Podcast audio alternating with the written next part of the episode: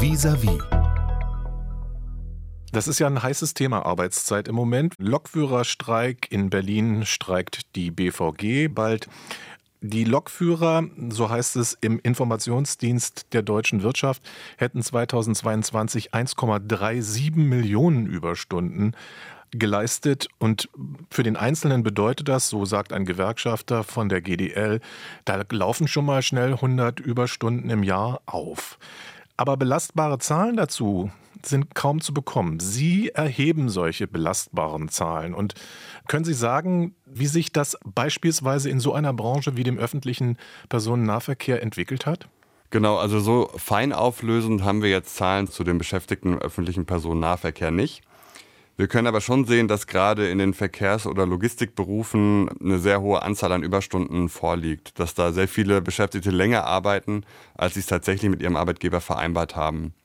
Das heißt, es ist eine sehr belastete Berufsgruppe, wenn man sich zum Beispiel Überstunden anguckt, wenn man sich auch die besonderen Anforderungen an die Arbeitsbedingungen anschaut, wie beispielsweise Bereitschaftsdienst oder auch Rufbereitschaft, die dort immer häufiger auftreten, andere Formen wie zum Beispiel Arbeit auf Abruf, solche spontan sich ändernden Arbeitszeitregime, all das beobachtet man bei diesen Berufsgruppen sehr, sehr häufig. Dass Schichtarbeit, also wechselnde Arbeitsbeginne, Arbeitsenden, dass die eine hohe gesundheitliche Belastung darstellen, das ist ja in der Arbeitsmedizin schon sehr lange bekannt. Aber Jetzt kommt ja noch dazu, immer mehr Menschen arbeiten im Homeoffice oder leisten mobile Arbeit. Auch da heißt es, kommt es zu immer mehr Überstunden. Aber vor der Klammer steht doch eigentlich die Frage, macht das Überstunden, Mehrarbeit, macht das eigentlich krank? Also da gibt es relativ viele Erkenntnisse auch zu. Ähnlich wie in der Schichtarbeit gibt es schon relativ lange Forschung zu langen Arbeitszeiten und Überstunden. Und man kann schon sehen, wenn man sich die Forschung zusammenschauend anschaut, dass es sehr viele negative Auswirkungen von langen Arbeitszeiten gibt. Zum einen auf die Gesundheit. Das sind kurzfristig mal Kopfschmerzen, aber langfristig kann das auch zu relativ ernsten Beschwerden führen, wie beispielsweise Herz-Kreislauf-Erkrankungen durch chronischen Stress beispielsweise, Diabeteserkrankungen, aber auch Erkrankungen des Muskel-Skelettsystems. Dann auf der nächsten Ebene beobachten wir auch deutlich häufiger, dass Arbeitsunfälle häufiger auftreten, wenn vorher lange gearbeitet wird. Das heißt, je länger die Leute im Job unterwegs sind, desto häufiger passieren da auch tatsächlich Unfälle. Auf der einen Seite sind das Unfälle, die während der Arbeitszeit passieren, aber auch Unfälle, die nach der Arbeit passieren, weil einfach die Konzentrationsfähigkeit abnimmt, weil die Leistungsfähigkeit abnimmt, machen Beschäftigte mehr Fehler und dann kommt es eben auch zu Fehlhandlungen und Unfällen. Das sind eigentlich so die, die Kernergebnisse aus der Forschung zur ähm, langen Arbeitszeiten und zu Überstunden. Und wenn wir das jetzt nochmal aufs Homeoffice beziehen, dann ist es da natürlich so, dass dadurch, dass das Arbeiten und das Privatleben so nah aneinander sind, dass da keine Grenzen sind und nur wenige Meter zwischen Arbeitsplatz und Wohnort sind, dass dadurch dann deutlich häufiger auch die Arbeit vom Privatleben entgrenzt wird. Die Grenzziehung ist deutlich erschwert zwischen Arbeit und Privatleben. Und das führt dazu, dass es einfach mal leichter fällt, auch ein bisschen länger zu arbeiten, nochmal erreichbar zu sein außerhalb der Arbeitszeit oder auch mal kurz in der Nichtarbeitszeit nochmal einen Rechner zu gehen und nochmal ein paar Sachen zu machen, eine E-Mail zu lesen, ein Gespräch zu führen. Alles Beispiele für diese Entgrenzung der Arbeit vom Privatleben. Wenn ich Ihre Zahlen richtig gelesen habe, ist ungefähr die Hälfte der Arbeitnehmerinnen und Arbeitnehmer in der Bundesrepublik mittlerweile in der Lage, 46 Prozent, das Ende und den Beginn der Arbeitszeit sozusagen selbst festzulegen, dadurch, dass sie beispielsweise im Homeoffice arbeiten. Das klingt ja jetzt erstmal ganz positiv. Also Eltern können zum Beispiel ihre Care-Arbeit für Kinder oder für zu pflegende Angehörige besser mit der Arbeitszeit für den Erwerbsberuf vereinbaren. Ist das so was Janusköpfiges, die Flexibilisierung der Arbeitszeit zu Hause? Ja, genau. Also auf den ersten Blick der Einfluss auf die Arbeitszeit ist im ersten Moment natürlich positiv, weil ich kann vielleicht meine Work-Life-Balance ein bisschen besser austarieren, ähm, habe vielleicht auch eine bessere Gesundheit, weil ich mich besser an meinen Lebensrhythmus anpassen kann, die Arbeitszeiten so wählen kann, dass ich zu den Zeiten arbeite, an denen ich auch tatsächlich produktiv bin, die mir gut tun. Ne, das Ausschlafen beispielsweise oder wenn ich irgendwie Frühaufsteher bin, kann ich dann meine Arbeitszeiten flexibel an meine persönlichen Rhythmen anpassen. Aber es bestehen auch mögliche Gefahren. Deswegen ist dieser Begriff der Janusköpfigkeit, glaube ich, ganz passend. Zum einen kann natürlich Rollenkonflikte entstehen, wenn häufig zwischen Arbeit und Nichtarbeit gewechselt wird. Das kann dann wiederum die psychische Gesundheit negativ beeinträchtigen. Und zum anderen können auch falsche Anreize gesetzt werden. Zum Beispiel, wenn Beschäftigte ihre flexible Arbeitszeit nutzen, um dann zu ungesunden Arbeitszeiten zu arbeiten. Also dann die Arbeitszeit beliebig in den Feierabend ausdehnen oder auch mal am Wochenende arbeiten, nachts arbeiten, vielleicht spät abends noch arbeiten. Das heißt also, man braucht schon gewisse Grenzen, um diese Zeitsouveränität auch gesund zu nutzen und nicht gegen die eigene Gesundheit einzusetzen.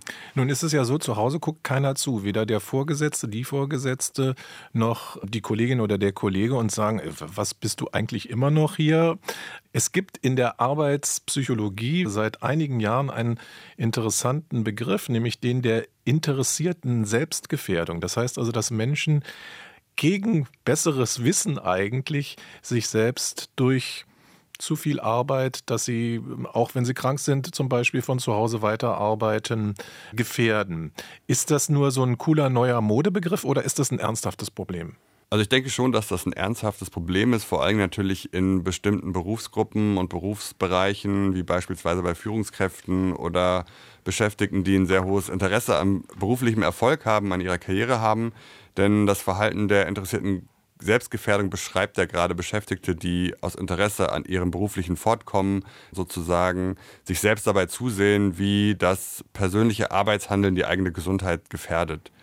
Und aus dieser Übermotivation heraus betreiben sie quasi Raubbau im eigenen Körper. Beispiele dafür sind auch krank zur Arbeit kommen oder auf Erholungspausen zu verzichten, am Wochenende im Urlaub zu arbeiten, mehr als zehn Stunden am Tag beispielsweise zu arbeiten oder auch ein hohes Ausmaß an unbezahlten Überstunden aufweisen. Also es geht auch so ein bisschen in die Richtung von Arbeitssucht. Das heißt, dass man so ein suchthaftes Verhalten im Bezug auf Arbeit zeigt und sein Privatleben vernachlässigt.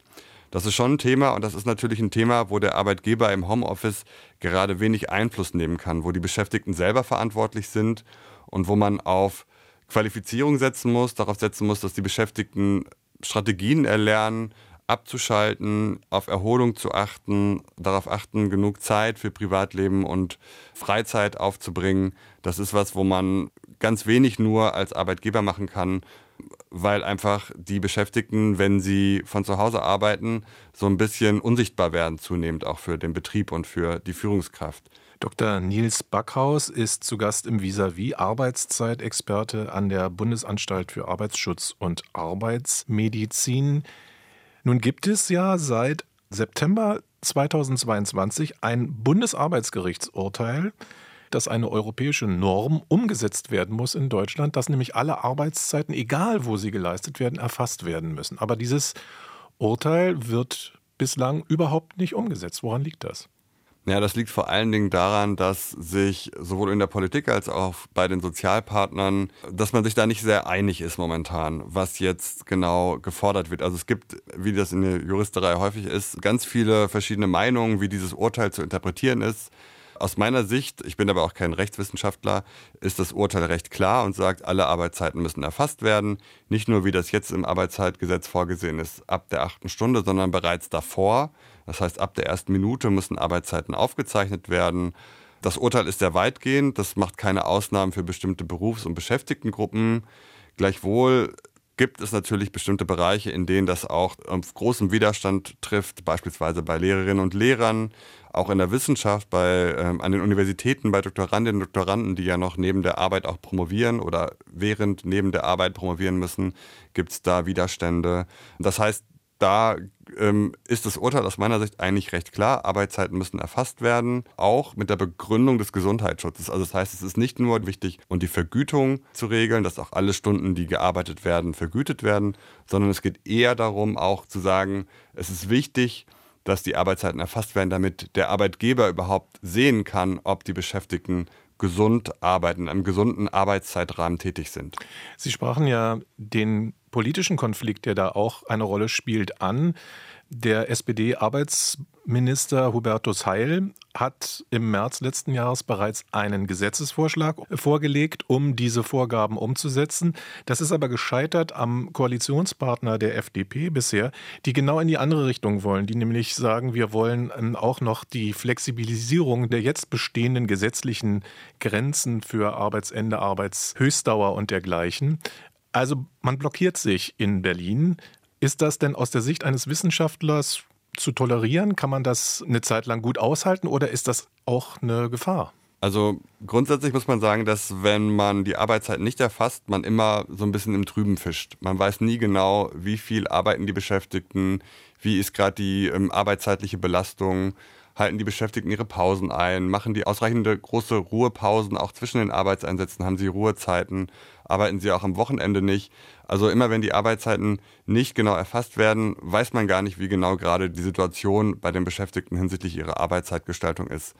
Und deswegen ist es sowohl für den Betrieb wichtig, weil der möchte ja auch wissen, wie belastet sind meine Beschäftigten, wie muss ich vielleicht gegensteuern bei bestimmten Projekten? Laufen bestimmte Projekte aus dem Ruder? Muss ich da mehr finanzielle oder auch personelle Ressourcen reinbuttern? Das hängt immer ein bisschen damit zusammen, auch wie das Controlling in dem Betrieb aussieht, weil dafür kann Arbeitszeitgestaltung auch eine große Rolle spielen. Ein Argument ist ja auch immer, dass es zu einer Bürokratisierung durch die Arbeitszeiterfassung kommt. Ein Bürokratiemonster, sagt die FDP. Genau, wenn ich mir aber anschaue, wie viele Sachen in ERP-Systemen oder SAP oder in den ganzen Systemen schon elektronisch funktionieren, da ist es eigentlich nur eine zusätzliche Variable, die da erfasst werden muss in diesem System. Das heißt, eigentlich dürfte es im Hinblick auf die Digitalisierung in den Betrieben kein Problem sein. Auch flexibel, auch ortsflexibel von der Arbeit von zu Hause oder wenn ich unterwegs auf Dienstreisen arbeite, dürfte es eigentlich kein Problem sein, die Arbeitszeiten zu erfassen. ERP und SAP, das sind Arbeitszeiterfassungssysteme, die auf dem Markt sind. Interessant ist ja auch bei Ihnen nachzulesen, fast 80 Prozent der bundesdeutschen Arbeitnehmerinnen und Arbeitnehmer arbeiten bereits unter Arbeitszeiterfassung in der einen oder einer anderen Form. Ist das Problem, was da in Berlin auf Eis liegt, möglicherweise gar nicht so groß? Genau, also wir sehen, dass vier von fünf Beschäftigten, also 80 Prozent, tatsächlich ihre Arbeitszeiten schon erfassen. Ein Großteil von denen auch betrieblich. Also jeder zweite Beschäftigte in Deutschland erfasst seine Arbeitszeit beim Arbeitgeber schon. Und dann gibt es noch einen kleineren Anteil, der sie selbst dokumentiert, das heißt für sich selbst dokumentiert und dann aber auch aufzeichnet. Das heißt, es betrifft eigentlich nur einen sehr kleinen Teil. Und darunter sind sicherlich auch zu einem gewissen Anteil Beschäftigte, für den die Regelungen momentan auch noch gar nicht gelten, die eben zum Beispiel weniger als acht Stunden am Tag arbeiten. Aber langfristig sollte natürlich auch dieser Teil noch ein bisschen kleiner werden. Sie haben vorhin die Lehrerinnen und Lehrer angesprochen und die Abwehr, die es teilweise gibt gegen eine Arbeitszeiterfassung ihrer tatsächlich geleisteten Arbeitszeit. Ehrlich gesagt ist mir bisher nur aufgefallen, dass die Vorsitzende der Kultusministerkonferenz, das ist die Berliner Schulsenatorin Günter Wünsch, sich dagegen ausgesprochen hat, während gewerkschaftlich organisierte Lehrer genau in die andere Richtung argumentieren und sagen, nein, wir wollen auch für Lehrerinnen und Lehrer die Arbeitszeiterfassung zu Hause und im Lehrerzimmer und im Klassenzimmer. Ist das ein politisch vermintes Gelände, in dem Sie tätig sind als Wissenschaftler? Ja, ich, ich glaube, man ist immer in so einem Bereich unterwegs mit dem Thema Arbeitszeit, das einfach für alle ein relevantes Thema ist. Das heißt, da gibt es viele verschiedene Interessen und Partikularinteressen, die wichtig sind, die man auch berücksichtigen muss und man auch vorsichtig sein muss natürlich, dass man da niemandem zu sehr auf den Schlips tritt. Aber bei Lehrerinnen und Lehrern ist es tatsächlich so, dass die Gewerkschaften sehr stark und auch schon sehr lange daran arbeiten, dass die Arbeitszeiten erfasst werden. Es gibt auch verschiedene Untersuchungen, die sich Lehrerarbeitszeiten angeschaut haben und feststellen können, dass Lehrerinnen und Lehrer natürlich nicht nur das Stundendeputat arbeiten, sondern auch in der Vor- und Nachbereitungszeit, Korrekturzeit sehr viel Zeit aufbringen. Und dass es aber ein sehr heterogenes Bild ist, weil es einfach sehr stark fächerabhängig ist. In manchen Fächern muss ich mehr vorbereiten, mehr korrigieren als in anderen Fächern und so ist die Lehrer, Lehrerinnenarbeitszeit da doch sehr, sehr unterschiedlich. Es gibt aber viele Lehrer, vor allen Dingen in den Korrekturfächern, die sehr, sehr viel länger arbeiten als tatsächlich in einer normalen Arbeitszeit von, sagen wir mal, 40 Stunden die Woche im Durchschnitt übers Jahr gerechnet ähm, anfallen sollten. Das heißt, da gibt es eine sehr, sehr starke ähm, Heterogenität bei den Arbeitszeiten und da muss man wirklich nochmal genau hinschauen, auch Nur wenn ich jetzt tatsächlich mal die Arbeitszeiten messe von den Lehrerinnen und Lehrern, bekomme ich ja überhaupt einen Überblick darüber, was da tatsächlich an Zeiten anfällt und wie das vielleicht mit bestimmten Fächern zusammenhängt und wo ich dann vielleicht mehr Stunden machen kann, wo ich aber vielleicht auch weniger Stunden machen kann. Und das andere Problem ist natürlich auch, dass jetzt gerade in der Diskussion um den Lehrermangel auch immer darüber diskutiert wird, warum so viele Lehrerinnen und Lehrer in Teilzeit arbeiten. Und auch da muss man schauen, es sind natürlich zum einen Sorgearbeit, Verpflichtungen, was die Kinderbetreuung angeht, aber auf der anderen Seite natürlich auch viele Lehrerinnen und Lehrer, die sich stark belastet oder überlastet fühlen und deshalb sagen, sie können nicht Vollzeit in dem Beruf tätig werden. Das sagt der Arbeitswissenschaftler Dr. Nils Backhaus von der Bundesanstalt für Arbeitsschutz und Arbeitsmedizin. Vielen Dank für das Gespräch. RBB 24 Inforadio vom Rundfunk Berlin-Brandenburg.